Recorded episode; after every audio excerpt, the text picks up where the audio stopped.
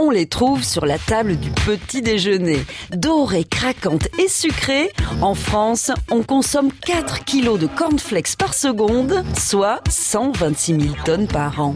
Je mange des céréales. Oui, j'aime bien. Avec du lait et du chocolat poudre. Euh, moi, c'est moi avec rien. 1894, l'année où on est devenu des céréales killers.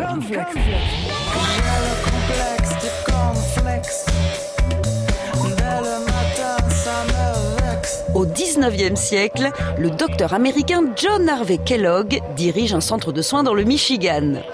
Y applique les principes de santé physique et morale de l'église adventiste du septième jour, c'est-à-dire sport, grand air, hydrothérapie et alimentation végétarienne. Il développe aussi une théorie originale. Le sexe, et encore pire, la masturbation, serait à l'origine de nombreux maux comme la calvitie, le crétinisme ou l'épilepsie. C'est une révolution. Qu'est-ce qu'on va foutre avec une tonne de cornflakes si c'est de la même variété? D'après lui, la viande, le café, l'alcool et les épices stimulent la libido, alors que les céréales la diminuent.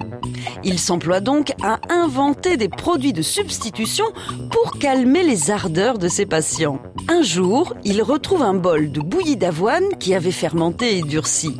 Pour ne pas gâcher, il allonge cette pâte au rouleau et l'enfourne dans l'espoir d'en faire une sorte de pain.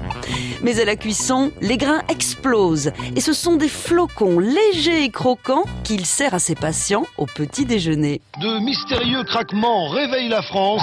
C'est surtout le matin, quand tout est silencieux, qu'on les entend. Dans la cuisine. Et puis on y prend goût. Kellogg's Cornflakes, sa vraie nature est dans son grain.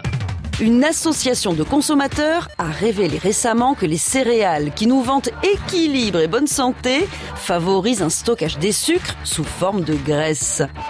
Eh ben franchement, c'est pas de bol. On n'arrête pas le progrès. Alors on parle pas d'une tonne de cornflakes, on parle de 5 boîtes de cornflakes, ça fait loin d'être une tonne. À retrouver sur francebleu.fr.